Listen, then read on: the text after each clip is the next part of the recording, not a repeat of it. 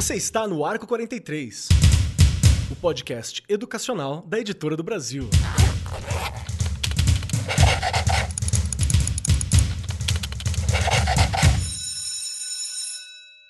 Saudações, saudações para você, meu querido professor que está aqui com a gente nesse momento. Professor, professora, quero lembrar de elogiar aqueles que são os estudantes. A reta ligada, a gente recebe várias mensagens de pessoas que estão estudando, estão fazendo faculdade para virar professor, estão fazendo a licenciatura. Eu quero agradecer vocês diretamente, porque vocês são a continuidade desse trabalho. Está na mão de vocês, estudantes que vão entrar para a sala de aula, que vão estar tá ali na linha de frente né? Esse futuro da educação que vamos precisar, hein? Vamos precisar de muita ajuda para passar por esse momento difícil que o mundo todo está passando. Não é uma questão só do Brasil. E esse é o nosso papo de hoje. Deixa eu terminar, né? Agradeço muitíssimo todo mundo que está aqui com a gente. Muito obrigado.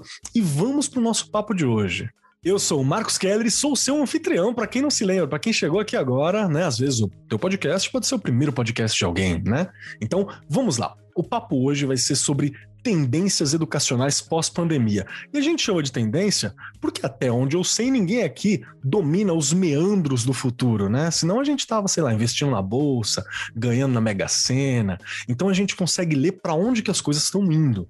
Então pode ser que você que está ouvindo a gente aí em 2025 Aquele abraço, sei que tá tudo certo por aí, que bom. Olhe, olhe para cá com complacência para nós que estamos aqui no passado, que aqui tá difícil você pode ter olhado e falar assim: nossa, mas nisso aqui eu não foi bem isso, ou isso aqui acertou exatamente. Nós estamos fazendo um exercício de pensar, né? De bolar o que vai fazer, bolar esse futuro, como que a gente pode construir. E quem está fazendo esse exercício comigo, vocês já conhecem. Sentada aqui à minha destra, a minha vacininha da Pfizer, a minha vacininha aqui do lado, a minha Coronavac do meu coração, Regiane Taveira, aquela que está aqui para curar, para trabalhar com educação. Tudo bem contigo, Rê? Tudo bem, cara. Eu não consegui segurar. Foi antes hoje, né? eu tô feliz consegui. que tô feliz que hoje eu fui vacinado. Então, todo mundo Olha, minha vacininha do coração. Só que felicidade. Eu também já fui, não é? Já tem mais de um mês aí que eu fui. Pela idade, não é? Eu fui na primeira leva. Ainda Olha bem só. que tem, que tem que ter alguma vantagem nessa história, né?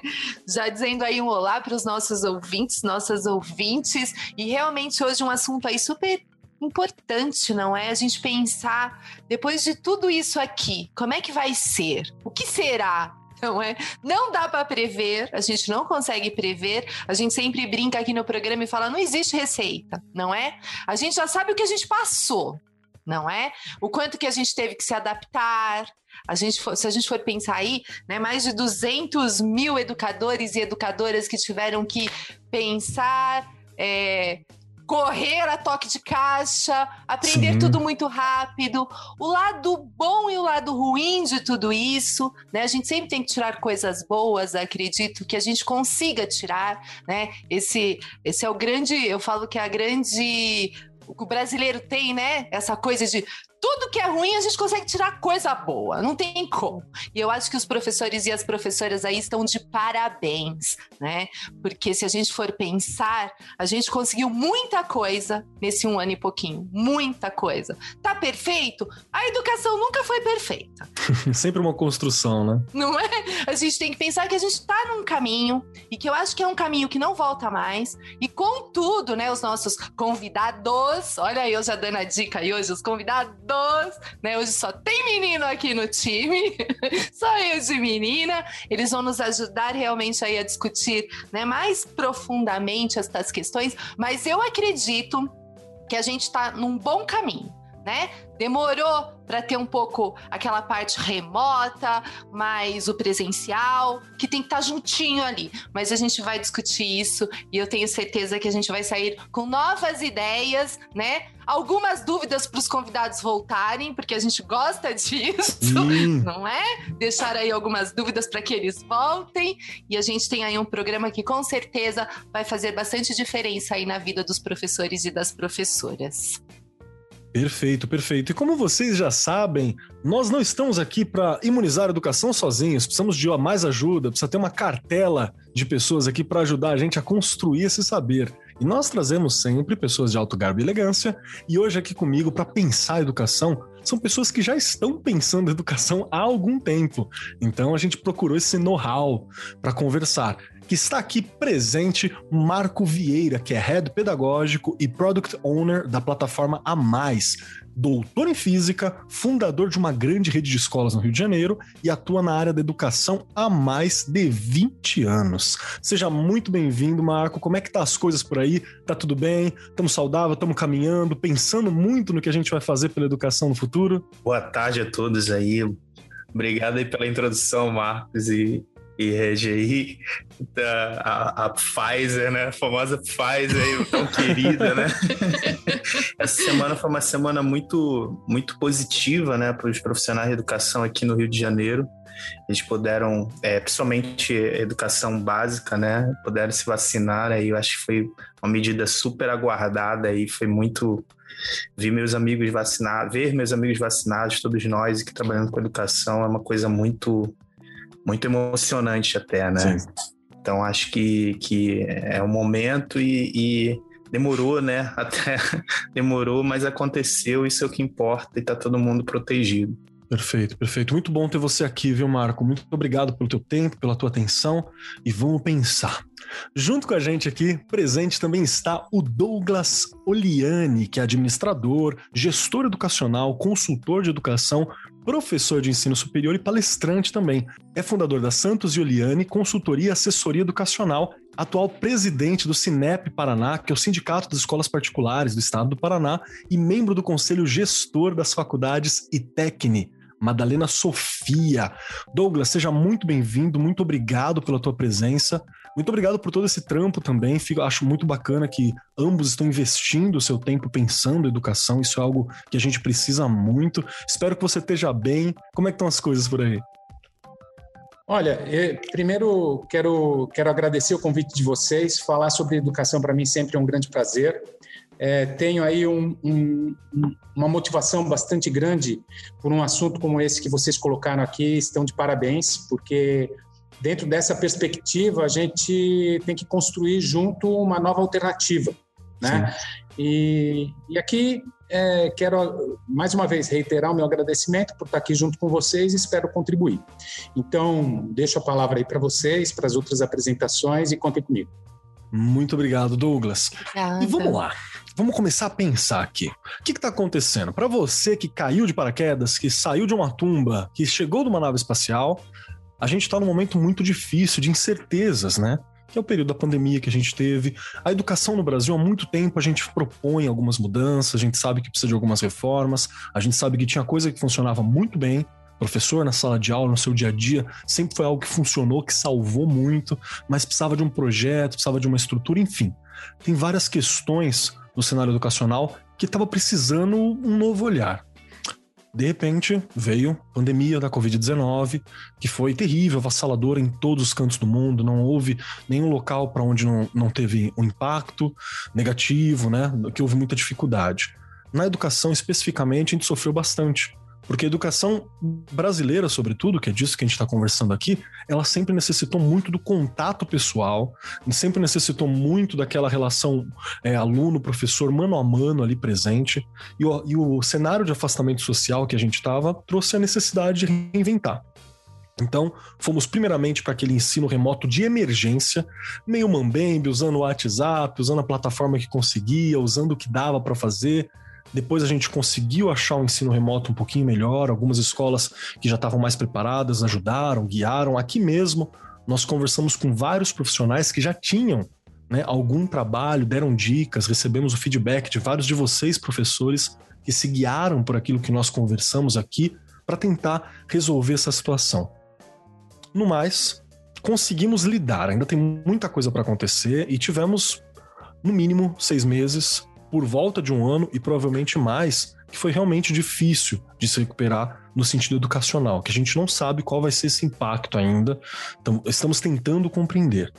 Mas o que aconteceu? Como vai ser a educação pós-pandemia? Quais são as tendências? Uma das questões a Regiane já levantou logo aqui, que uhum. foi que o ensino híbrido parece que foi algo que veio para ficar e é algo que pode facilitar muito alguns contatos, pode facilitar muita coisa. Mas vamos pensar. Primeira coisa que eu preciso falar é com você, Regiane. Olha a primeira pergunta é sempre para ti aqui, né, no nosso nosso bate-papo.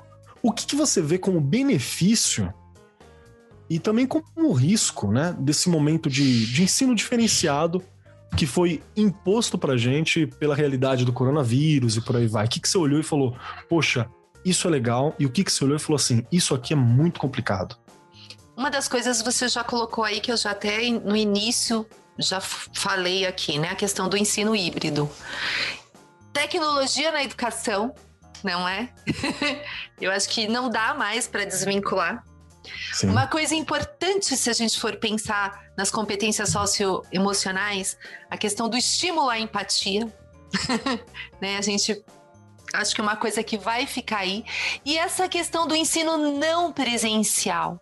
Não, a gente não sabia lidar muito com isso e a gente viu que é possível. Mas também a gente viu que é impossível ficar sem professor.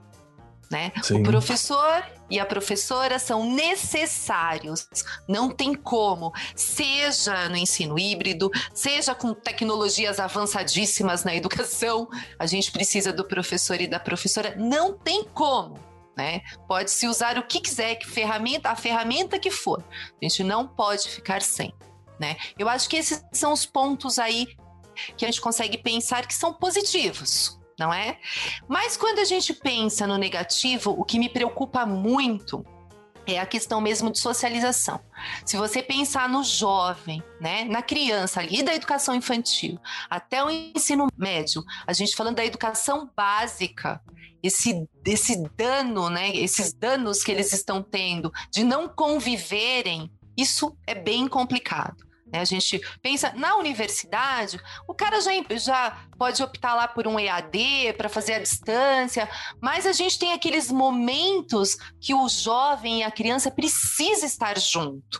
Não é? Se a gente for até pensar na psicologia da educação mesmo, né? A aprendizagem, se a gente pensar em Vygotsky, em Piaget, a gente precisa ter esse contato com o outro. Isso é um dano. Eu já vi algumas pesquisas, inclusive uma última aqui, que é da USP, que eles dizem que a gente pode ter aí um atraso de quatro anos, tá? Um prejuízo de quatro anos na educação. E aí tem gente que me pergunta, hoje mesmo me perguntaram, e eu olhei e falei, gente, eu não acredito que seja só isso. Infelizmente, eu vejo mesmo, e pode dizer, ah, a Regiane é pessimista. Não. Pensando no que eu já vi de escola nesses 29 anos, que uma criança, quando chega no terceiro ano, e a gente sabe que na escola pública acontece, no, no terceiro ano ali dos anos iniciais, se ele não está alfabetizado, ele leva um bom tempo, quase até o nono ano, para ele preencher alguns prejuízos da alfabetização. Isso se ele tiver um acompanhamento. Estou falando de alfabetização matemática, na língua portuguesa, nas, em todas as disciplinas. Se a gente for pensar neste período e falando da situação mesmo econômica, né, das classes menos favorecidas, há crianças que não têm acesso às ferramentas que a gente está disponibilizando aí. Então, e o pai, a mãe, o avô, sei lá quem cuida, também não consegue dar conta de ser um bom mediador. Não por culpa dele, mas porque nesse momento ele está preocupado em pôr comida dentro de casa. Não é? E são várias famílias nesta situação. Então, se a gente for pensar nestes casos, a gente vai ter um prejuízo aí de uns 10 anos, gente. Não, não adianta falar de 4 anos, não.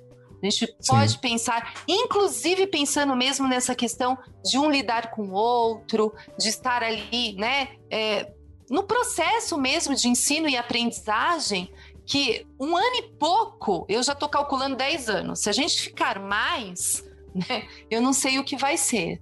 Mas eu me. Assim, as escolas é, particulares, claro, elas têm tem lá, claro, tudo em todos os lugares você tem diferentes situações, mas o pai às vezes acompanha um pouco mais. Mas se a gente pensa nas das escolas públicas, infelizmente a gente sabe que hoje eu escutei de vários pais antes de sair da escola, né? Eu comentei isso já aqui num programa. Dona Regiane, eu tô preocupado em comprar o pão. Logo no começo da pandemia. Então a gente precisa realmente pensar que a gente vai ter um juízo aí que vai demorar para a gente recuperar não é uma coisa fácil, não é impossível, não é? Que a gente, ah, é, não é impossível, mas a gente vai precisar olhar aluno por aluno, realmente acompanhar, ter todo um, um, cuidado de recuperação, de projetos ali, né? Planos de ação, para você poder recuperar e ajudar esses jovens e essa criançada que, infelizmente, passaram por um momento que vai atrapalhar bastante o processo de ensino e aprendizagem. Perfeito, Rê. Obrigado por essa análise, que eu acho que ela é importante. É alguém que conhece todos os setores, né? Vocês que acompanham a gente sabem que a Rê já trabalhou todas as áreas de educação possível. Descobrimos recentemente que até a agente escolar ela já tinha sido também, estava na secretaria ali. Então, trabalhou em todas as áreas. É uma percepção que ela é importante. Acho que é legal de puxar. E aí eu vou puxar pro Douglas agora. Douglas, meu querido, vamos lá. Como que você, com a tua experiência, com o teu trabalho, com o teu olhar, que é um, uma, é, é uma posição profissional também, né? A gente tem uma posição muito daquilo que a gente vivenciou, daquilo que a gente percebeu também, mas você e o Marco têm uma visão mais puxada profissional disso. Como é que você está avaliando esse momento aqui e quais são os riscos que você percebe também que tudo isso apresenta para a educação? Essa, esse medo da re, ele, ele se fundamenta no teu olhar? Uh, esse medo ele se fundamenta. Eu quero, eu quero montar uma equação aqui junto com vocês para que a gente possa explorar um pouco mais é, de uma forma dinâmica e assim de impacto. Né? Nós vamos falar sobre o futuro, né? mas eu preciso aqui acenar um pouquinho para aquilo que nós passamos nesse determinado instante. Quero concordar com diversas, é, com absolutamente tudo. Né? Nós, a gente está aqui numa conversa que ela, ela tem, pode ter o ponto e o contraponto, mas todo o ponto com o contraponto a gente pode está evoluindo para novas decisões. Então, dentro dessa perspectiva, eu quero fazer e tentar montar uma equação bem rápida. Nós temos no Brasil 55 milhões de jovens, crianças ah, e adolescentes até o ensino médio. Portanto, diante daquilo que nós estamos falando sobre avaliação, desempenho, daquilo que será futuramente, desses 55 milhões, é, nós temos entre 15% e 16% ah, desses alunos, ou desses educandos, melhor dizendo, porque eu acho que educando cabe melhor aqui, e esse 15% está na rede particular, está no sistema particular de ensino no Brasil inteiro. E quando você pega o resultado que sempre foi divulgado a respeito do PISA, ah, em 2019, quando você segrega essas duas partes, as, os alunos de escolas particulares, é, eles estão entre os 10 melhores alunos, né, entre os 10 ah, melhores países em educação. Aí você, quando congrega tudo isso, você está em 76º ou 77º lugar nesse ranking todo. Então, você vem, enxerga aí, se eu estratificar um pouco mais essa equação, você vai dizer assim, nossa, então há uma diferença social é, bastante grande, né? E que, por exemplo, por mais que a gente projete aqui uma série de ideias, eu quero concordar com os 10 anos, mas também quero concordar com 3, 4 anos para iniciativa privada.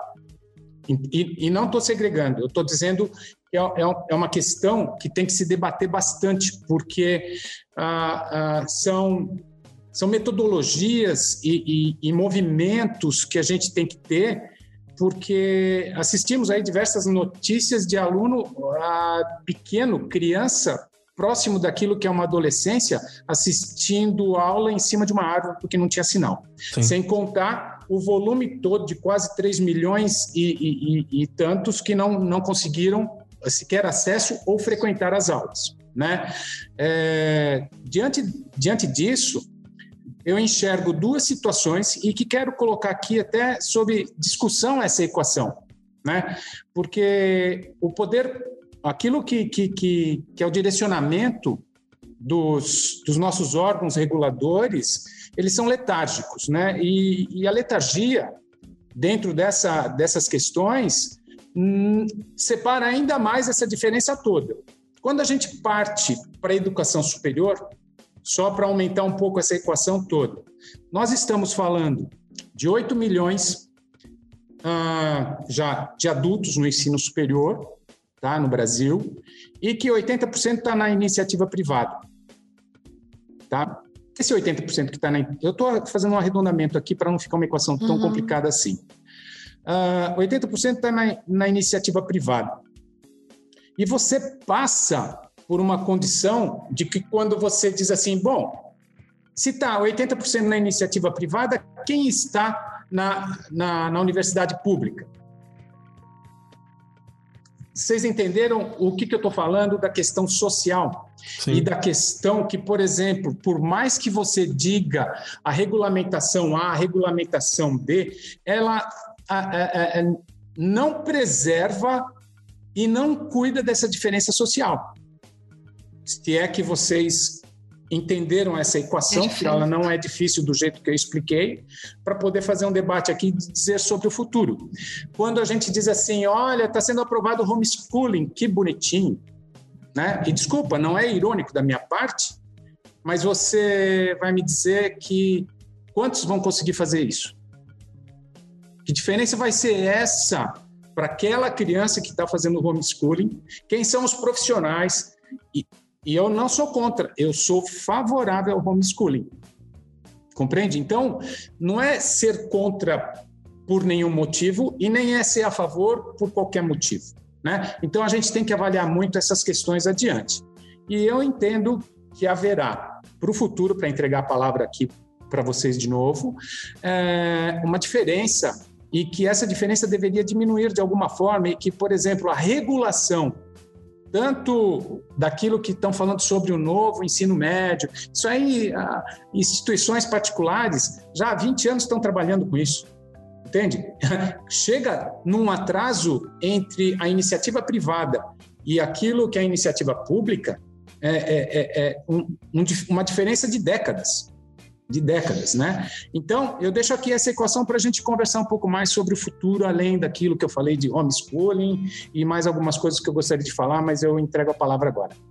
Não, eu acho um olhar Perfeito. extremamente importante, porque a, a, gente viu, né, não, não especificamente na educação, mas nós podemos observar em todas as áreas que teve esse distanciamento, um agravamento muito grande de uma desigualdade que já existe, uma desigualdade de oportunidade, uma desigualdade de acesso que já existe no Brasil, que é histórica, mas que o que aconteceu na educação foi um agravamento muito grande, né? A gente via ao longo do tempo o distanciamento se mantinha, mas o que aconteceu foi um agravamento muito grande mesmo. Eu tenho alunos de escola pública que eu nunca vi.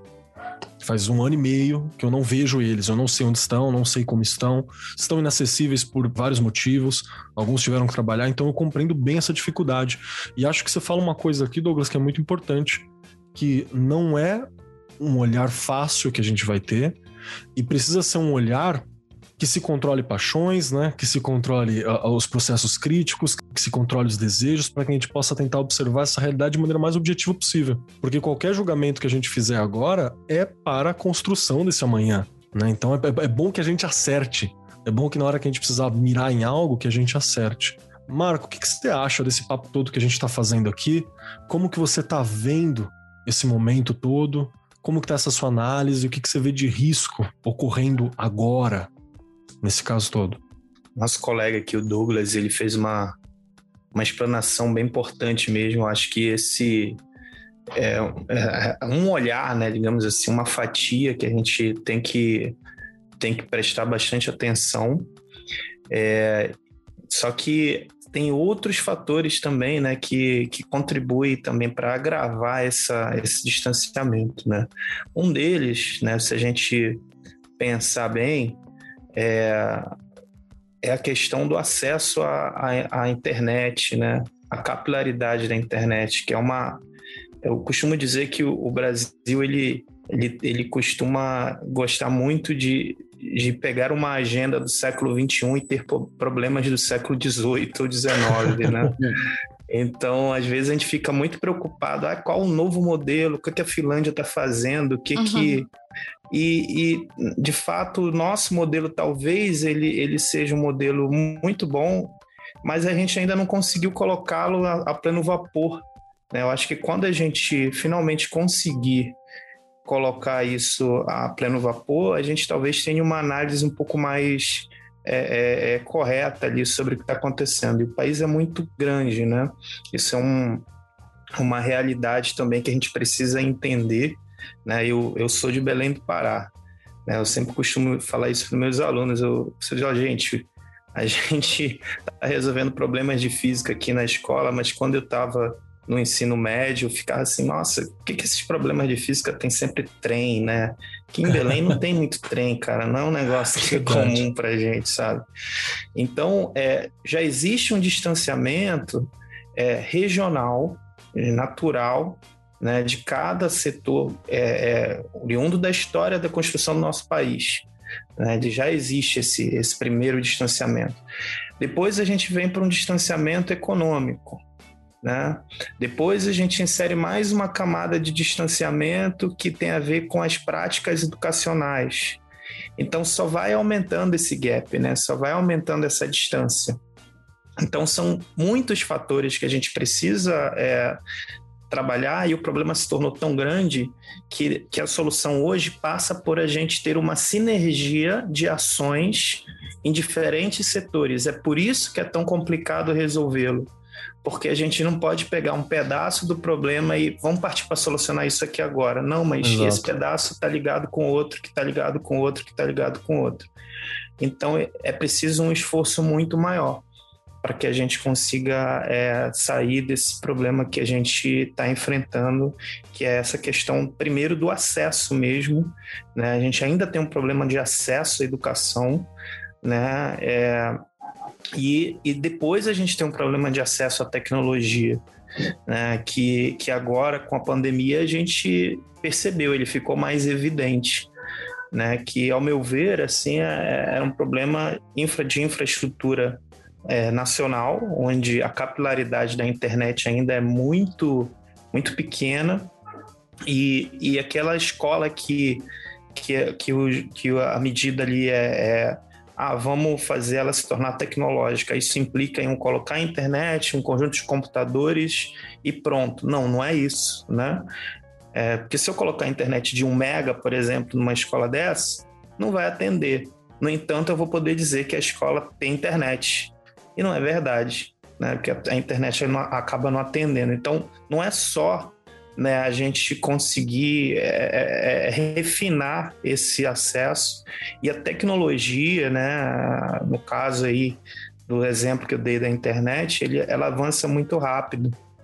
Então, à medida que você vai gerando soluções tecnológicas, elas vão demandando mais e mais investimento em, em manutenção, em progressão, para que aqueles centros né, escolares, naquelas unidades escolares, se tornem é, é, verdadeiramente tecnológicos. Perfeito. Né, então, acho que o panorama passa muito por isso, né? Da gente entender que aumentou esse distanciamento, como bem falou o professor Douglas, é, e que o problema ele ele exige uma sinergia, mas o que, o que eu acho que tem de otimista aí para frente, né, é que a gente finalmente entendeu, talvez as famílias agora tenham entendido que o professor tem um papel, qual o verdadeiro papel ali, a complexidade do papel do professor dentro da sala de aula.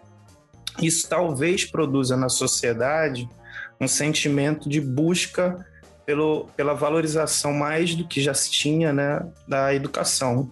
Então, eu, a gente sempre espera que a partir do momento que a pandemia se cesse, a gente tenha um olhar voltado para um grande problema que aconteceu durante a pandemia, que foi a educação, e que talvez isso possa gerar um esforço grande de tentar resolver esse, esse problema, porque se a gente não começar agora, o que a, que a Red falou aí, né, é, é, pode se tornar pior até, né, do que esses 10 anos aí, ou os quatro, né, que a gente prevê aí dentro da, da privada, né. É, então, acho que a gente precisa é, agir, né, agir o quanto antes e tem soluções tecnológicas, mas também a gente tem soluções é, pessoais, né? Eu acho que as pessoas dentro das escolas, os agentes da família, é, alunos, professores, todos vão ter que estar juntos nessa solução. Perfeito.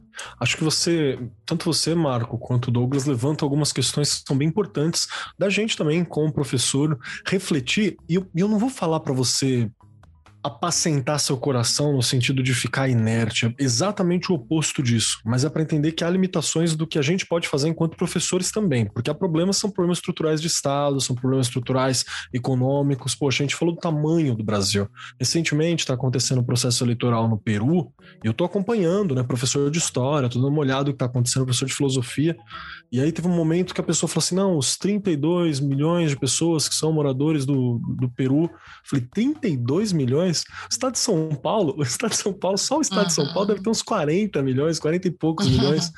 Então, um país, né, um grande, um país importante da América Latina aqui, ele tem menos pessoas do que o estado de São Paulo. Então, é, é, é muito continental e às vezes a gente perde isso de vista. Então, há umas limitações que são reais. Mas acho que parte da nossa proposta e da equação que o professor Douglas propôs aqui pra gente também, ela é bem simples. Trabalhe com a realidade e encontre o que dá para você uhum. fazer nesse caminho. Né? Não dá para falar qual é a solução perfeita. O Superman descer do céu né, e puxar a internet para todo lugar. Acho que não é um pouco mais difícil disso acontecer. E teve mais uma questão aqui que eu que foi citado é, indiretamente pelo Douglas, citado pela Rê também, e foi citado por você também, Marco. E vou puxar para você, Rê, essa questão, que é sobre o papel da família. Né? Porque a gente sabe que muitos pais, e a gente recebeu mensagem de pais amigos, né, próximos, falando assim: Meu Deus, como que você consegue ficar na sala de aula com 40, com 20, com 30, que eu tô aqui com dois e tá difícil. E aí eu, eu tenho uma questão que é justamente qual que é o papel do, do pai hoje, né? O que a gente está esperando dele. E qual que você acha que vai ser esse papel mais para frente? Porque tradicionalmente a gente sempre fala, né, que são três os principais atores da educação: Estado, né, através das políticas, das coisas que estão colocadas, que muitas vezes você lê como escola também, porque nem todas as escolas são estatais, obviamente, a gente tem os, os processos privados, família e sociedade. Então, escola, família e sociedade, é isso que entra principal. Sociedade, a gente sabe que há uma discussão e a gente é, a educação dela é meio pela vivência ali, né?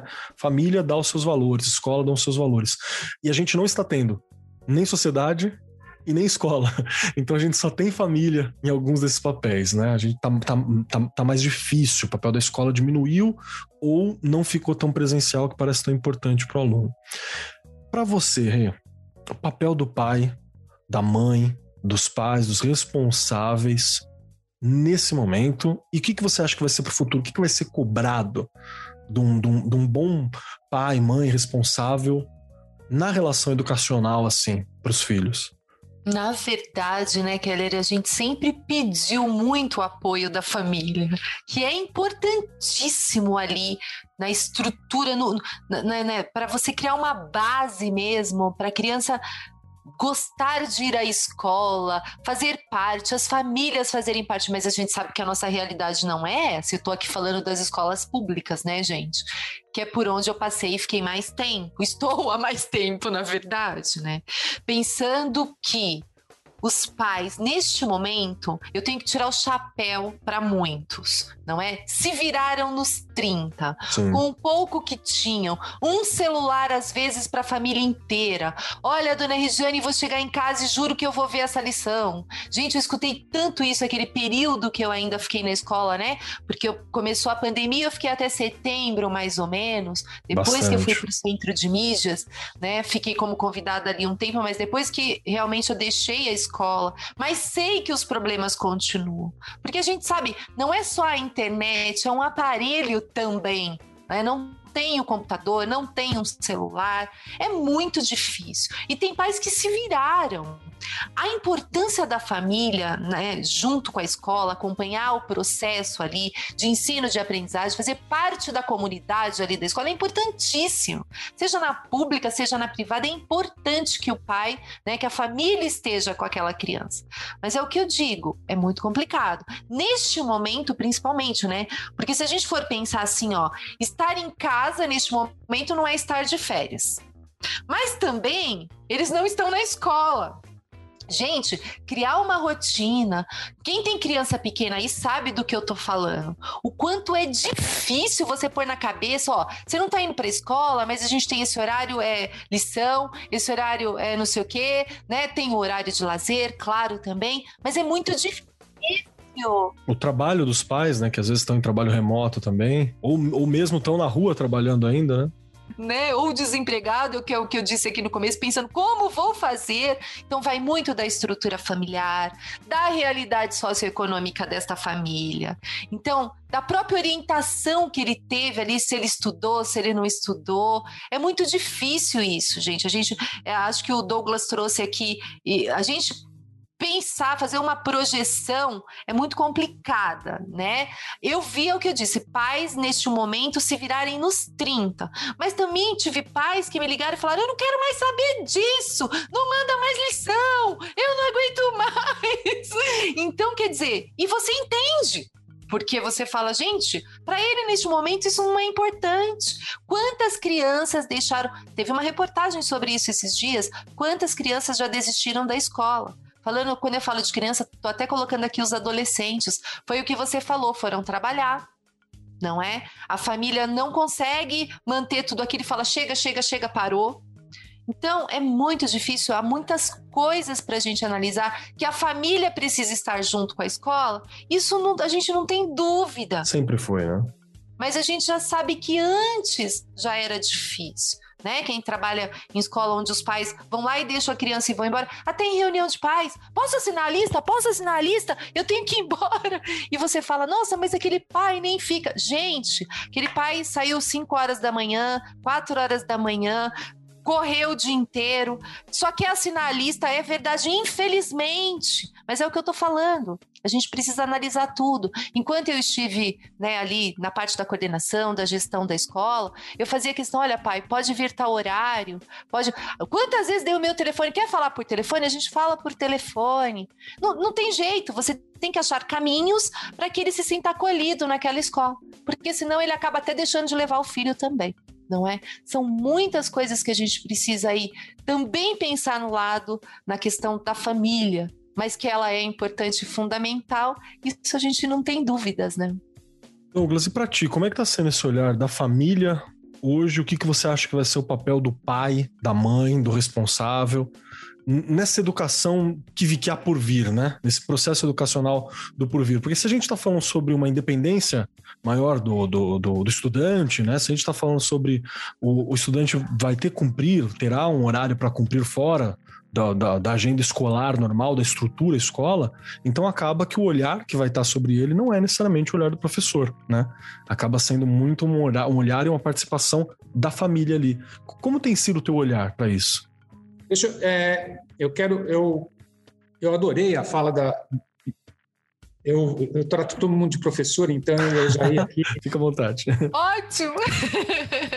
Não ia dizer Regi, né? Mas ia, ia dizer o teu nome todo, Regiane, né? Então, dentro dessa perspectiva, eu quero aumentar aquela equação. Vamos lá. Para poder dizer o que eu vou dizer. Né? A gente já revisitou a primeira equação, então, para quem está chegando agora e tiver que, que vai ter que revisitar um pouquinho aquilo que já foi dito. Então, de toda maneira, dizer assim: para para imaginar a importância ah, das famílias. E não estou dizendo de como elas são compostas. Mas normalmente tem um pai, tem uma mãe, tem a avó e tem os filhos, as crianças e por aí vai. Eu estou falando normalmente, não significa dizer que sempre é desta forma. Uhum. Ok? Então, vou melhorar aquela equação inicial nossa. Para para imaginar é, que nós temos 30 milhões de desocupados. Essas crianças foram para onde? Já que ela não pode ficar em casa, já que tem ali uma alguma coisa que, por exemplo, se nós temos dentro desse nosso país 16 a 17% da população com ensino superior, quem é que eu tenho dali para baixo? Quem é que eu tenho ali para baixo quando está faltando comida dentro de casa? Ele vai dizer assim: ó, oh, filho, vai vender goma no, na rua, vai. Se é que diz isso. Quando não, a própria criança sai na necessidade já sai fazendo isso. Então, por exemplo, precisa ter um olhar muito cauteloso principalmente do Estado, dos municípios que têm aí a sua responsabilidade. E quando eu falo Estado, eu estou falando dele na, eh, na sua amplitude toda, porque o país está numa condição como essa. O Marco falou agora há pouco sobre aquilo que são tecnologias existentes e que até onde você consegue ir ou não, né? E a precariedade da tecnologia. Eu estou falando da precariedade de comer. E que, olha, a mãe não consegue trabalhar, o pai não consegue trabalhar, ninguém consegue absolutamente nada, essa criança sai e aí você acha que vai ser cooptado por quem? Né? Por alguma coisa que não o servirá para o resto da vida, mas sim aquilo que precisa, que é um ato de educação. E quando eu falo o ato da educação, não é de ser educado, mas do processo educacional para que se transforme num cidadão e que possa optar na sua vida com inteligência, com todas as inteligências possíveis. Uhum. Não só pela urgência, né? E a gente encontra num país como o nosso, hoje, isso relegado a, a diversas regulamentações que nem sempre funcionam positivamente nesse sentido. Então, a importância da família, vou reiterar.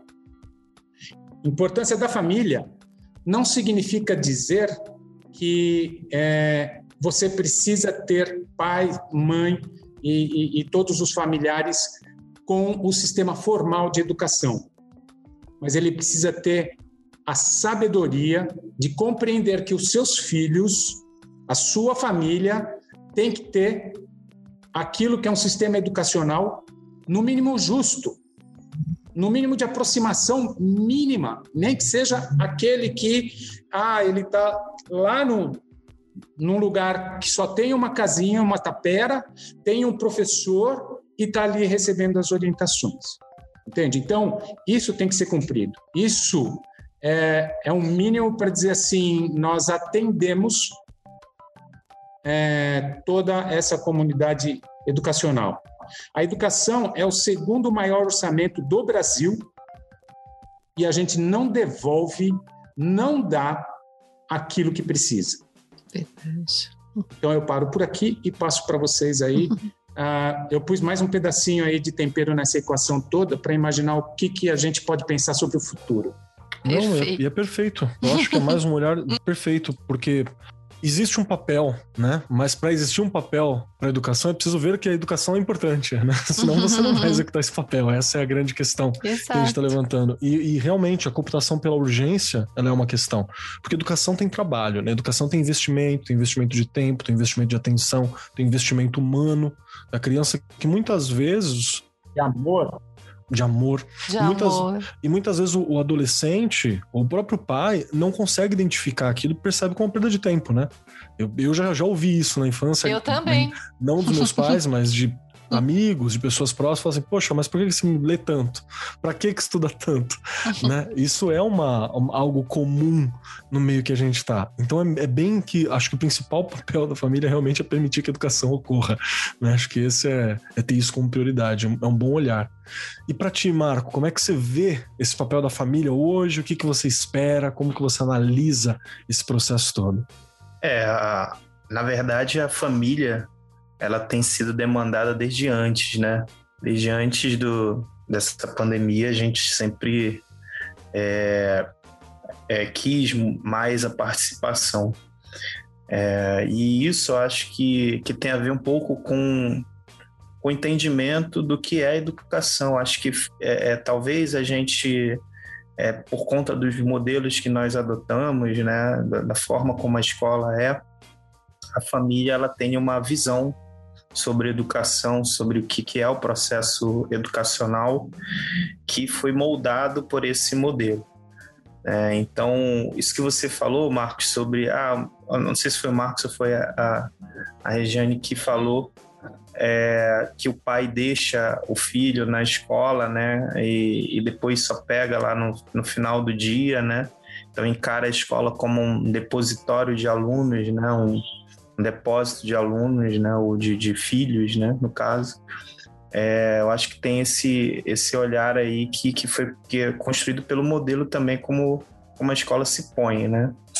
É, então, a gente já vinha né, caminhando com uma necessidade de abrir esse diálogo com a família para que eles entendessem né, que elas entendessem é, o papel né, na formação.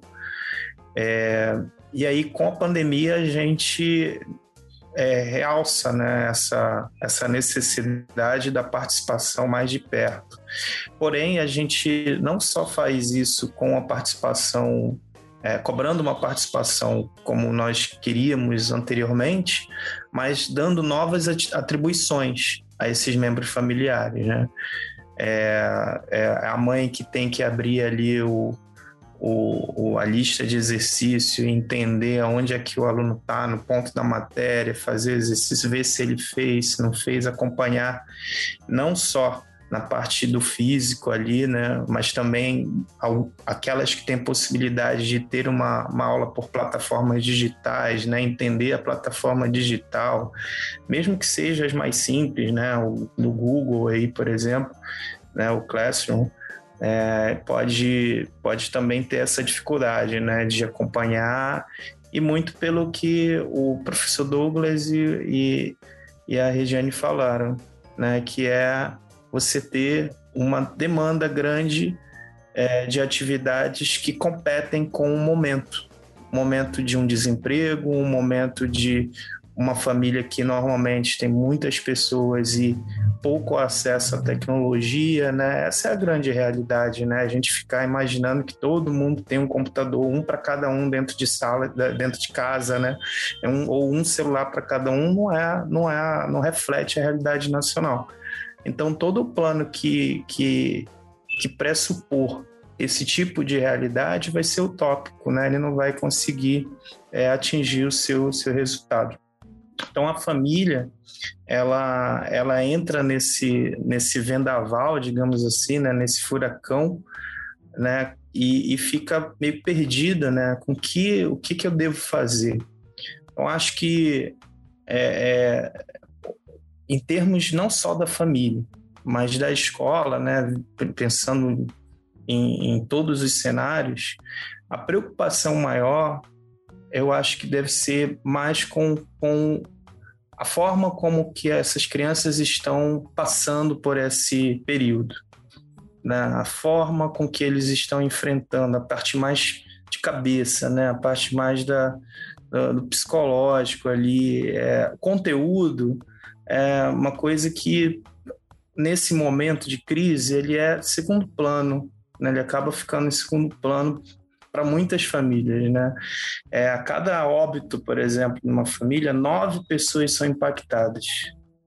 Né? Então, se tem um óbito dentro da família, nove pessoas são impactadas. Então, como que dentro desse cenário você vai se preocupar com a lição de matemática e a sequência ali pedagógica e tudo mais? Isso é importante, claro, mas é, nesse momento atual tem outras coisas que acabam interferindo e a gente sabe que o processo cognitivo, o processo de aprendizagem, ele não é uma chavinha que você liga e desliga ali. Ah, agora eu vou entrar no processo de aprender, vou desligar minhas emoções, vou desligar do mundo. Não é, as coisas são interligadas dentro da gente e, e, e se o ambiente ele não favorece a, a, que a gente consiga aprender, o resultado não vai ser aquele esperado. Né? E, e a gente já viu isso da realidade socioeconômica do país, a gente já entende que essa realidade interfere, né, por todos os números que nós temos, né, em relação à, à rede pública e à rede é, particular, você já consegue entender isso, mas em cima disso também tem uma carga é, emotiva, né, uma carga do psicológico ali, o que, como é que está o psicológico dessas crianças, desses jovens, é, para que a gente consiga entender isso. Então, quando a gente mistura isso tudo e leva para a família, né? Então, o, a, a, minha sempre a minha recomendação, né? Quando as mães me ligam, os pais falam, cara, e agora? O que, que aconteceu? Como é que vai ser? Esse cara se preocupa primeiro em manter a sanidade, né? Dos alunos ali, a, a, a tranquilidade mental. Né? E aí depois você vai acompanhando, porque é um momento inusitado que o mundo está vivendo. Né? Não é só o seu filho que está sofrendo, todo mundo está sofrendo. Então, é, é, a gente vai ter que passar por isso juntos. Então não vai acontecer de um passar para sétimo ano e o outro ficar no sexto ano, porque está todo mundo no mesmo barco. Né? Tá todo mundo com esse impacto. E, e aí como que se corrige, né? A gente é, eu vi muitas, muitos é, estudiosos pesquisando sobre a forma como vai ser essa essa correção, digamos assim, desses anos, né, para pensar nesses três ou quatro anos ali, né, é, você tem uma grade que, vamos supor, o aluno estava no sexto ano, ele tinha que cumprir uns certos requisitos ali mínimos para ser aprovado ali para o sétimo ano, é, que ele não conseguiu cumprir ali no ano impactado pela pandemia. Perfeito, então, perfeito. A, a ideia é se escolher alguns tópicos, né, alguns temas, juntar com os temas mais importantes do sétimo ano, por exemplo, e isso fazer uma avaliação ao final do sétimo ano para avaliar. Então, tá vendo? São já dois ou três anos que vai estar impactando aí só para corrigir um momento específico ali que, que se passou. É, mas tem um caminho, tem uma solução. Agora, existe um plano desse para a questão psicológica? Né? Existe um plano desse para o mental? Né? Então, assim, ao meu ver, o mais importante hoje é a família entender que esse tempo que ele vai estar em casa, que é uma coisa muito diferente, porque nossas vidas foram construídas para que é, a criança que está no colégio, eu estou no meu trabalho, eu então os espaços eles se modificaram, né? os espaços se juntaram né? Então, eu preciso primeiro fazer com que as pessoas que estão naquele espaço eles tenham uma qualidade é, mental ali, né, de trabalho, para poder começar algum trabalho a ser realizado. Tá? Então, acho que esse aspecto ali do mais socioemocional, né, mais socioemocional, ele ele precisa ser mais relevante do que muita gente está levando com essa, preocupação exacerbada, mas ele não vai estar tá aprendendo, não vou estar tá ensinando direito. Não importa tanto nesse momento. Né? Primeiro, as coisas primeiras, né? Como dizem, né? Primeiro as coisas primeiras. Então, primeiro, ficar bem na cabeça para superar esse momento e em seguida a gente pensa num plano para fazer a recuperação. O contraturno vai ser um momento muito importante na escola. Muito bacana. Verdade. É, o contraturno vai, vai, vai ganhar uma, uma força muito grande né, dentro desse plano de recuperação. Eu percebo que tem uma outra questão, né, que a gente vai acabar agindo assim por algum tempo, que é justamente essa atitude tá apagando fogos, né? A gente, é, esse vai ser um dos, um dos nossos critérios por algum tempo. Acho que parte do desafio, inclusive, vai ser manter uma estrutura, né, manter uma estrutura de, de currículo, de habilidade a ser desenvolvida, uma estrutura mesmo, e ao mesmo tempo em que eu sigo essa estrutura, talvez a um passo um pouco mais lento do que seria o normal, eu ia apagando esses incêndios que eu vou percebendo ao longo do caminho, né? Então não é um trabalho fácil o, o que vai precisar do professor e o que vai precisar da escola. Eu acredito uhum. muito em escola como espaço de cura, sabe? De verdade, assim. Como espaço onde o pessoal vão, vão, se encontrar, uhum. onde as pessoas vão se ver no momento que for propício, como um espaço que, que vai dar um que vai dar alimentação né, que é outra questão que as escolas fechadas teve um impacto grande em muitos locais, porque muitas vezes aquela era uma das refeições mais importantes do dia que muitas crianças tinham, né? A única. Pra, a única às vezes. Então é, é, é uma relação profunda que a gente tem ali. E, e agora eu vou perguntar para você, Douglas, depois eu quero puxar para Rê. Justamente essa reflexão que a gente acabou de, de levantar para a escola na conversa do Marco aqui. É, sobre o papel da escola, sobre aquilo que está sendo desempenhado, sobre aquela velha questão que a gente tem ainda como professor há, há, algum tempo, que é sobre conteúdo em detrimento de habilidade, ou habilidade em detrimento de conteúdo, né? Agora que a gente tem toda a questão socioemocional sendo discutida, questão socioemocional em detrimento de todo o resto, a gente sempre acha que está na hora de optar por, por um olhar, a gente está diminuindo os outros, né? Esse é um olhar comum que a gente sempre tem como, enquanto professor e de maneira geral mesmo. Sei que você aí que está ouvindo a gente, que não tem esse olhar, né? Você é uma estrelinha e tem vários assim. Mas é muito comum a gente, como massa, olhar desse jeito. E como que você observa essas questões da escola, Douglas? Bom, eu vou, eu, eu, eu quero puxar para aquilo que seria o mundo ideal. Vamos lá. Tá porque aí a gente sai um pouco daquilo que de vez em quando você fala assim, nossa, mas isso tudo será que tem que fazer? Ou seja, eu não quero fazer uma fala desmotivadora, mas sim uma fala extremamente motivadora. entendo que todas as escolas e direito da criança, do adolescente, seria um trabalho psicopedagógico. Com certeza. A todos, a 100% deles. Tá? Que possa mexer com essa questão socioemocional, com essa relação de reintegrar os alunos urgente, porque o Brasil foi o país que mais manteve a escola distante é, de qualquer outro país do planeta. Então, a escola ela vai ter que acolher tudo isso, tem que ter um grande projeto. E às vezes, quando eu digo grande projeto, teria que ser pensado pelas instâncias até ministeriais, no sentido de, olha, quanto de orçamento nós precisamos para um projeto como esse? Quanto nós vamos investir nisso para que a gente possa ter o mais breve possível essas crianças reintegradas às, às escolas? Porque para para imaginar aquele é, toda e qualquer criança que saiu, foi trabalhar e fala assim: bom, agora eu ganho 10 reais por dia, 5 reais por dia, eu estou uhum. super feliz. Né? Como é que você reintegra tudo isso? Então, um projeto psicopedagógico de acompanhamento socioeconômico, social e relacional. E isso teria que vir em forma uh, de, uma, de, uma, de um grande projeto governamental é, assim, desencadeando para os estados e municípios.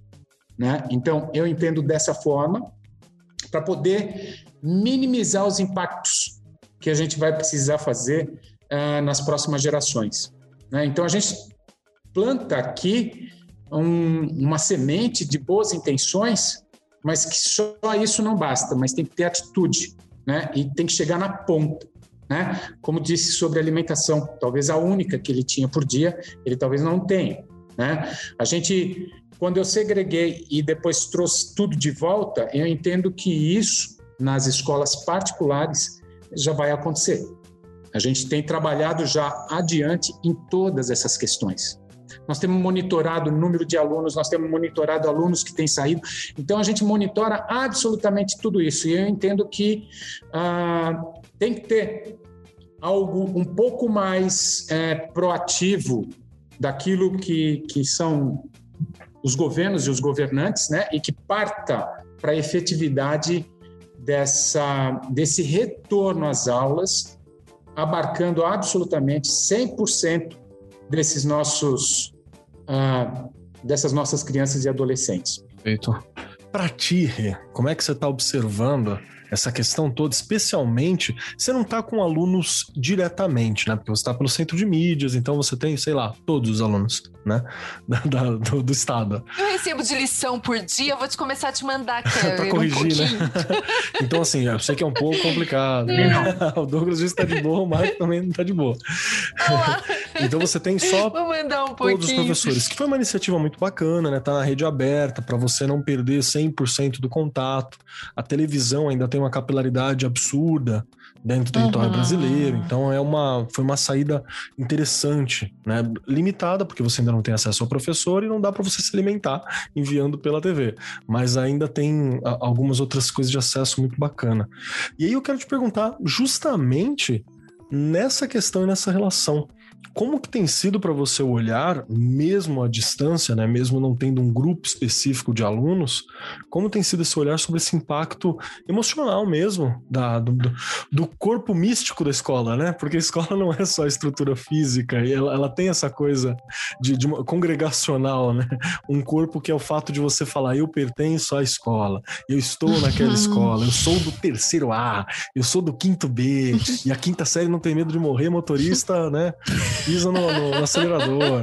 Então tem essa, essa questão é... que foi fragmentada, né? Foi. Olha, Kelly, escutando o Marco e o Douglas falando, é, eu, Regiane, né, que eu tenho essas coisas de pensar e enumerar as coisas, aí eu fiquei pensando nessa questão de como que a gente vai olhar, primeiro, para os professores e professoras, não é? Pensando na saúde mental ali de todo mundo, e eu me, eu me incluo nisto, não é? E aí depois, a parte afetiva mesmo. Como que vai ser esse acolhimento dessas pessoas, da família, para mostrar que a escola é importante, para esses que acharam, que acham hoje que não é mais, é a verdade, gente, é a nossa realidade. É. Acho que o Douglas trouxe números aqui que nos fazem realmente pensar muito em muitas questões, não é?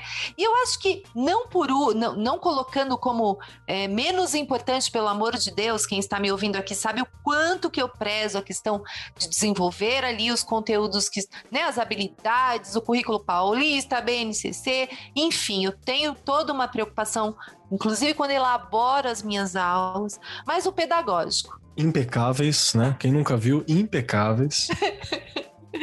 Eu sou chata, né?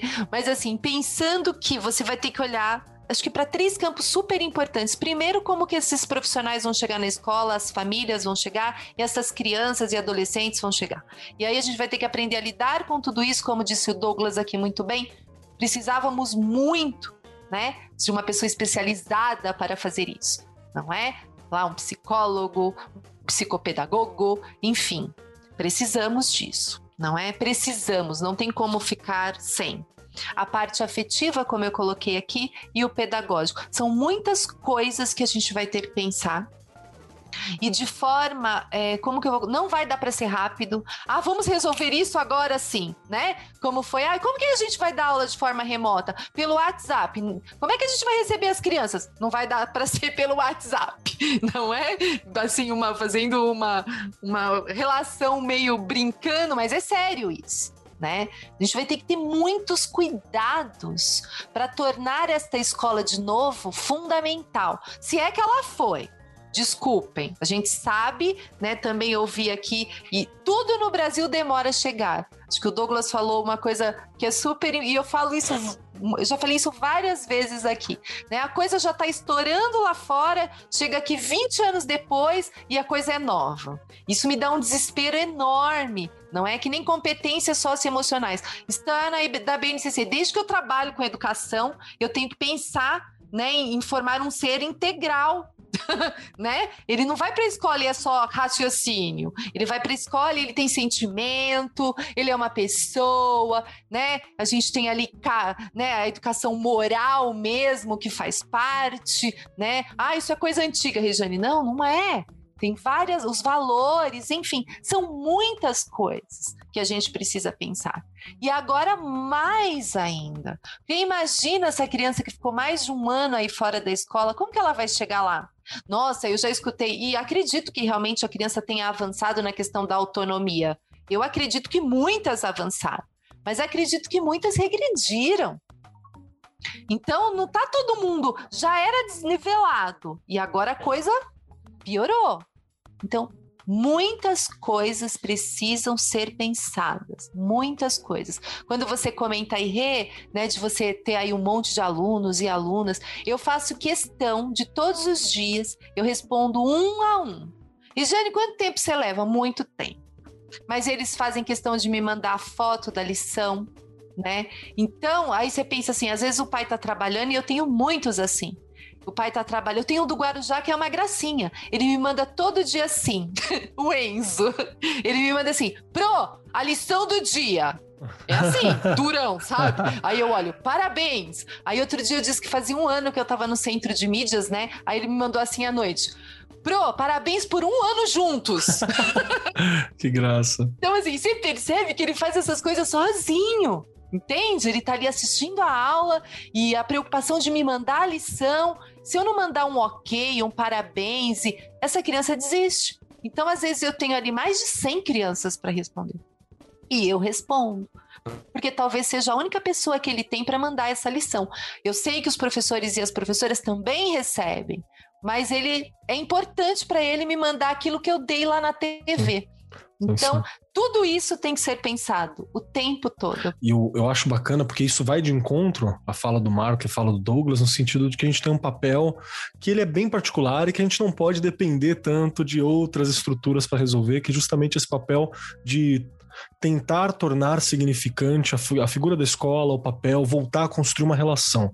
E construir uma relação, todos nós somos adultos, boa parte de vocês que nos ouvem também, e mesmo quem não é adulto, é jovem, mas já está estudando, está buscando ser professor, e a gente já perdeu relações ao longo da vida, ao longo do tempo. E restabelecer uma relação, ela é complicada, né? Restabelecer, restabelecer uma relação com a pessoa é complicada, restabelecer uma relação com um lugar é complicado. Às vezes é saudade e é fácil, eu só vou lá e eu, eu consigo montar isso. Às vezes é complicado, porque às vezes eu, eu me senti. Eu, eu, me senti. Eu vou usar a palavra traído, mas não é isso. Eu senti. Foi, foi cindida mesmo a minha relação. Então eu, eu não quero ver, porque eu, eu me lembro de uma coisa que eu não vou ter de novo. Então, enquanto a gente pensa na escola como espaço de cura, é possível que para muitos alunos ela seja uma figura de abandono. Né? Porque era, era a única relação que tinha e perdeu. Né? Era às vezes uma fuga de uma realidade familiar e perdeu. Né? Então a gente não sabe como que vai vir. E olha que legal quando você fala sobre essas possibilidades e o papel do professor. Né? E também evidencia um pouco como o nosso sistema ele tem uma dificuldade de comunicação também, né? Porque é, dentro do sistema que a Regiane está falando, é provável que os professores estejam recebendo também. Só que ela não tem certeza se estão recebendo ou não. Então você faz o quê? Você faz a tua parte, que é responder. Então, olha que doido e como essa é situação é que a gente tá ela é um desafio, e vou dizer mais, é um desafio histórico. Né? E aí é onde eu quero Sim. puxar o professor que está ouvindo a gente, que não é mesmo, não é desmotivador, tá, professor? Pelo amor de Deus, não pense assim. É muito ao contrário. O teu papel Isso. é um papel histórico de reconstrução. Né? O papel que a gente executar enquanto professores para restaurar a educação, ele é um papel dos grandes restauradores mesmo, pessoas que uniram países, sabe? Pessoas que desenvolveram, que salvaram empresas, sabe essa reflexão que às vezes a gente conta como história de sucesso? É isso que está para nossa frente. Então é, é muito mesmo também você com as suas limitações, né? Eu sei que a gente tem família, a gente tem nós mesmos, nós perdemos pessoas, né? A gente tem nós mesmos para uhum. manter inteiro. Mas entender que existe uma dimensão de missão, de chamado, né? Que, que é interessante para você resolver pegar. E não é uma coisa do escolhido, tá? É uma coisa de você escolher desenvolver uhum. esse papel, né? Acho que é, é muito importante. Tô falando bobeira, Douglas? Você acha que faz sentido isso que eu tô dizendo?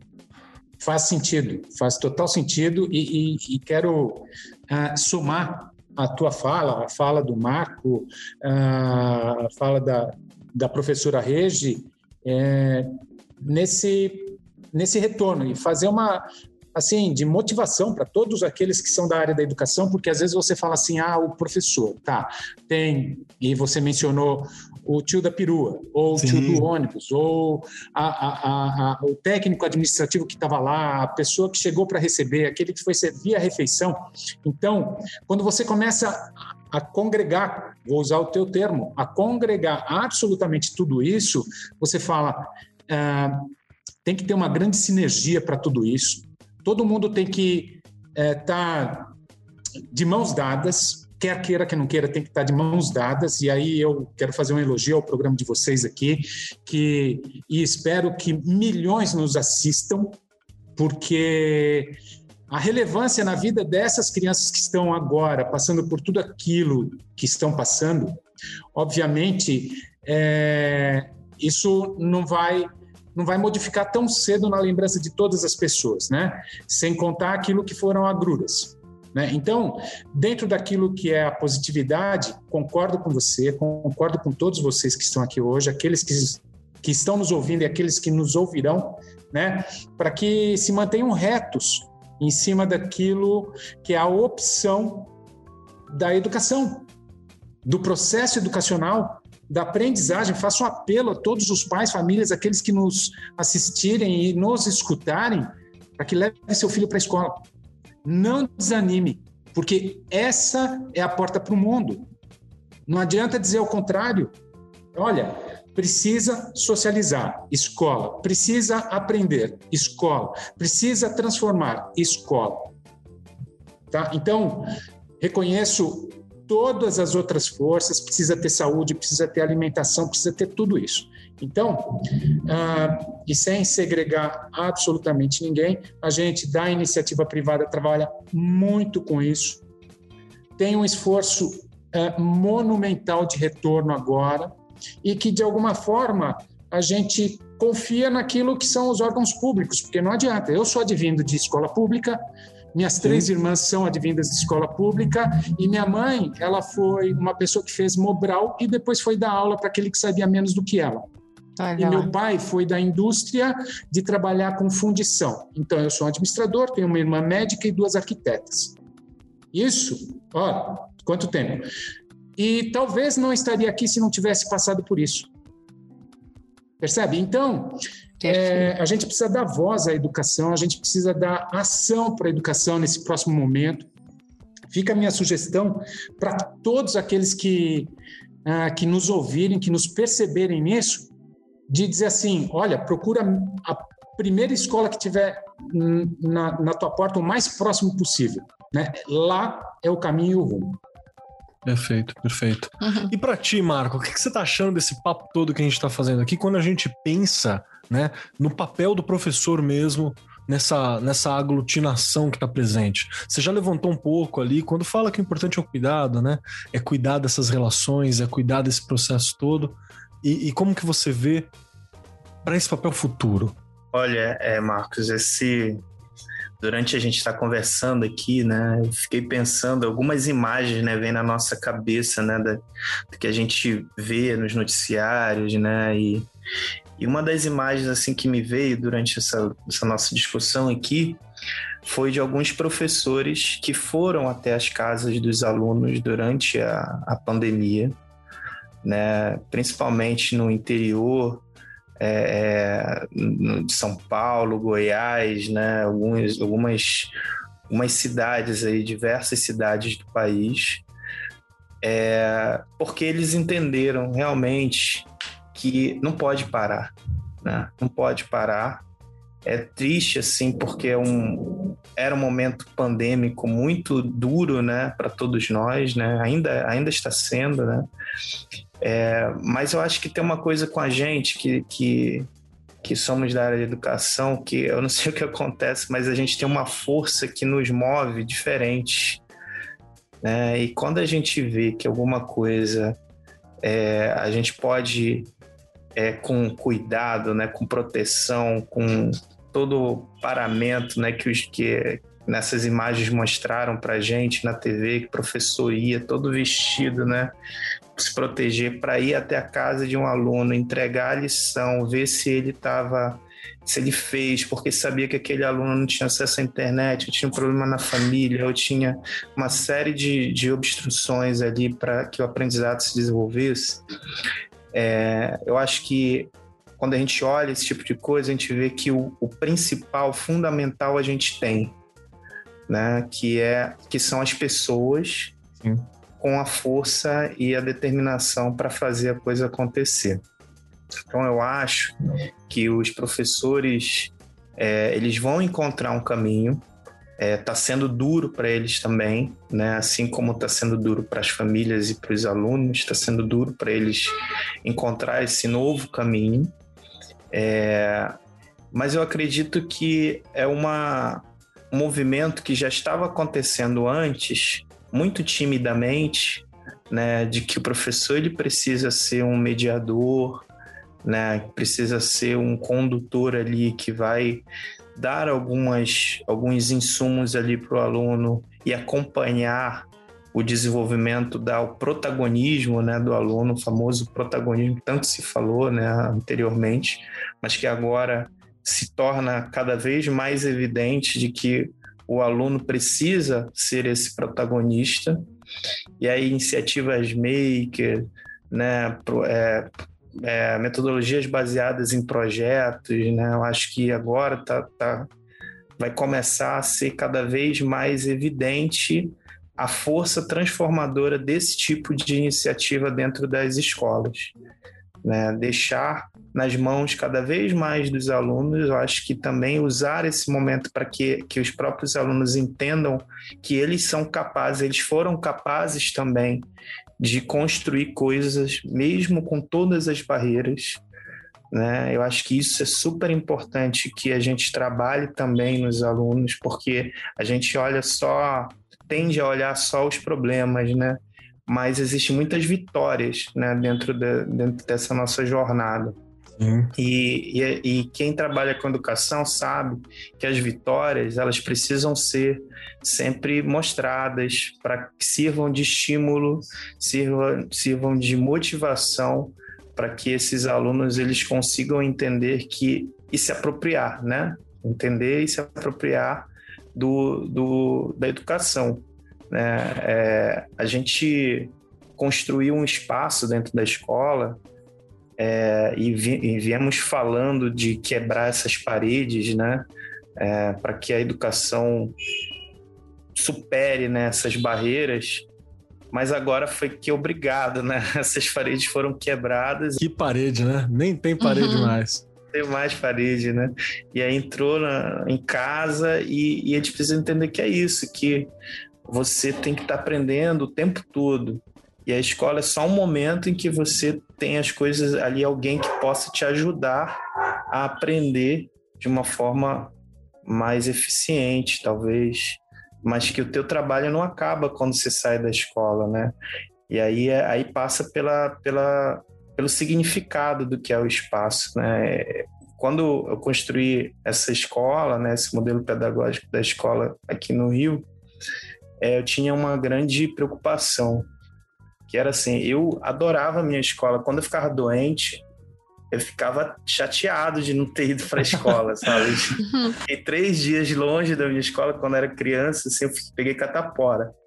E aí eu fiquei três dias assim, longe da escola, né? Emendou com o final de semana, foram cinco dias. Quando eu cheguei na segunda-feira, eu tava assim, caramba, eu preciso ir para a escola, pelo amor de Deus, que eu esteja sarado já para poder ir para a escola. E aí, é, quando, um pouco antes de eu construir a, a, a rede, né? é, eu ouvia muito dos alunos assim, poxa, eu fiquei em casa doente, aí o que, que, você, que, que você achou? Aí eles falavam, foi a melhor coisa, porque não tinha escola. Eu achava isso uhum. absurdo, muito né? absurdo. Assim, gente, como assim? A escola para mim era tudo, né? Então, acho que, que a construção do espaço né, é, passa por fazê-los se apropriar. Então, a primeira coisa que eu fiz no plano pedagógico dessa escola era bolar algo que eles pudessem ficar a maior parte do tempo possível ali dentro da escola, para eles entenderem que a escola é deles, que, que é gostoso estar lá, não ter só atividades ali do currículo, né, ter outras coisas é, complementares ali, é, torneios, toda aquela, aquela vida que a escola tem para que eles conseguissem é, ficar naquele espaço. Então, para que a gente é, é, é olhe para esse espaço de uma forma diferente, a gente precisa entender que a educação ela transcende. E aí o professor, né, ele vai ter que também fazer parte dessa mudança, ele também vai ter que se apropriar desse novo ambiente que a escola está criando, né, que, é, que vai ser apresentado nessa volta aí, né, pós-pandemia. Então, acho que, que o papel dele é, é bem esse e eles já estão fazendo muito bem aí, já estão caminhando muito bem, apesar de todas as dificuldades que a pandemia trouxe para a gente. Sim, você tem uma reflexão importante que o professor ele sobrevive, se adapta e faz, né? Isso a gente tem mesmo. Muito obrigado, muito obrigado por esse papo. Eu já quero deixar em aberto aqui um outro convite para vocês, os dois, Douglas, Marco, Regiane, né, que sempre está aqui comigo, que é para a gente poder ter a chance de conversar um pouco mais sobre outros aspectos e conjecturar mesmo. Será que vai existir o espaço físico da escola? Será que como é que vai funcionar? Será que a arquitetura que a gente tem funciona? Porque é uma arquitetura baseada em outro formato, carteira, sabe? Para a gente sonhar mesmo uhum. o que, que a gente, o que, que a gente pode aproveitar, porque tem uma outra questão também. A situação de crise ela é problemática, ela é terrível, ela é assustadora. Seria melhor não termos, mas ela também é uma oportunidade para algumas mudanças, para a gente entender o que funciona e o que Sim. não funciona, né? Então é legal a gente, agora com a perspectiva das vacinações, com tudo começando a acontecer, com algumas aberturas graduais, com alguns olhares distintos, com outros países fazendo alguns outros projetos, para a gente começar a sonhar um pouco mais e ver que oportunidades que a gente também tem pela frente, acho que é importante. E caminhando para o final, quero avisar os convidados que tem uma rodada surpresa de perguntas. São três perguntas, senão você não consegue sair dessa sala virtual aqui. E todos sabemos que se há algo mais terrível do que o inferno de Dante neste momento é ficar preso numa eterna reunião digital, virtual, onde você não consegue sair em plena sexta-feira. E a gente grava na sexta, o ouvinte ouve na quarta ou na quinta. Escolhe um dos dois dias que for certo, que eu esqueci. na quarta, na quinta, o ouvinte ouve na quarta, o ouvinte ouve na, na quarta, quinta. Na quarta, né? Eu sei, na que quarta. Que é, o que, que é na quinta que me atrapalha? O Não ouvinte, o ouvinte, ele. O ouvinte ouve o programa na quarta-feira, mas ele sabe que a gente grava na sexta. E ficar preso o final de semana aqui nessa plataforma digital de conversa é a punição para quem não responder as três questões. E até hoje todos responderam. E elas são terríveis e difíceis. A primeira delas, se você gostou do programa, olha que difícil, olha que complicado. A segunda delas, como que o nosso ouvinte te encontra? Como que ele vai te achar? Se ele quiser conversar, compreender mais, tirar dúvida, aprender sobre o seu trabalho, como que ele te acha? E a terceira e última pergunta, que não é uma pergunta, é mais uma indicação. O que que você gostaria de deixar ecoando nos ouvidos e nos corações dos nossos ouvintes ao longo da semana. Pode ser uma frase, uma indicação de livro, um pensamento, uma ideia, uma música, qualquer coisa que seja um pedacinho de vocês para ecoar com os nossos ouvintes ao longo dos dias. E para dar tempo do convidado pensar, Regiane Taveira, você que está aqui, as três perguntinhas clássicas para você que não é mais surpresa para ti, né? Para você é Não, parte do, né? do dia a dia, é parte daquela rotina de trabalho da sala de aula. Então vamos lá, Rê. parte. Você gostou do programa? Como que a gente te acha e o que que você deixa para nós ao longo da semana? Eu adorei o programa e como você disse, tem muita coisa para a gente discutir. Então, o Muita. Marco e o Douglas, por favor, voltem para a gente continuar aí a nossa conversa. Foi muito, muito boa e produtiva, cheia de anotações aqui. Isso é muito bom, não é muito bom. Como você disse, numa sexta-feira, né? A gente ainda gostar e querer anotar e querer continuar. Então, a coisa foi boa. Foi muito boa mesmo. Muito obrigada aí, já agradecendo os convidados. Onde vocês me encontram? Aqui no Arco 43, lá no Insta, lá no Face. Lá na TV, eu tô aí. Quer assistir aula de primeira quinta? Eu tô lá. Enfim, e hoje, pensando aí no que o Marco e no que o Douglas falou, você também, Keller, me veio aquela aflição, né? Que ela sempre vem, não tem jeito. Será que eu tô fazendo tudo que eu posso fazer? Né? A gente se questiona dessas coisas o tempo todo, não adianta, né? E aí eu tenho uma frase aqui. Por vezes, sentimos que aquilo que fazemos não é senão uma gota de água no mar. Mas o mar seria menor se lhe faltasse uma gota. Madre Teresa de Calcutá. Eu acho que para a gente olhar e o pouquinho que a gente está fazendo é importante a gente parar de se cobrar tanto também. Não é viver mais agora o que quem está precisando de mim, o que eu estou fazendo, não é da melhor forma possível, que a gente nem sempre vai acertar em tudo. Fica aí a frase do programa. Perfeito, Rê. Muito obrigado, viu? Obrigado. Sempre precisa. A Regiane é fantástica. Fantástica. E agora contigo, meu querido Marco Vieira. Três questões para que você possa cestar. Se não tá preso aqui com a gente, só te pegamos na segunda-feira, hein? Vai ficar aqui lacrado. E as perguntas são: primeira, se você gostou do programa e se voltaria para um novo convite, claro, vamos acrescentar, né? Porque a gente ainda tem algumas coisas para discutir. A segunda, como que a gente encontra o Marco? Como é que a gente vê o trabalho do Marco Vieira? Como é que a gente acha? E a última, que pedacinho você deixa seu de ideia, de frase ou indicação para ecoar nos corações e mentes dos nossos ouvintes? Legal, Marcos. é claro que eu adorei aqui o papo. Nossa, muita gente é, aqui inteligente, né? Junto, a gente sempre acaba aprendendo muito. Eu gosto muito de estar em meio de gente assim que pensa, que, que se esforça aí para transformar o mundo. É muito legal estar aqui com vocês. Muito obrigado pelo convite. Né? Fiquei muito contente. E aí, como diz o, dizia o Ariano Suassuna, chama-se Está Arranjado, né? Próximo encontro. Chama-se Está Arranjado. então podem contar comigo no próximo encontro. Eu terei o maior prazer de voltar aqui para bater mais um papo com todos. E a outra é a redes sociais, né? Como que a gente link- encontra? Também, né? O Instagram, LinkedIn, eu acho que são as duas que eu mais uso aí, né? É Marco Vieira, prof.marco Vieira. no, no Instagram e no LinkedIn também se pode encontrar por Prof. Marco Vieira.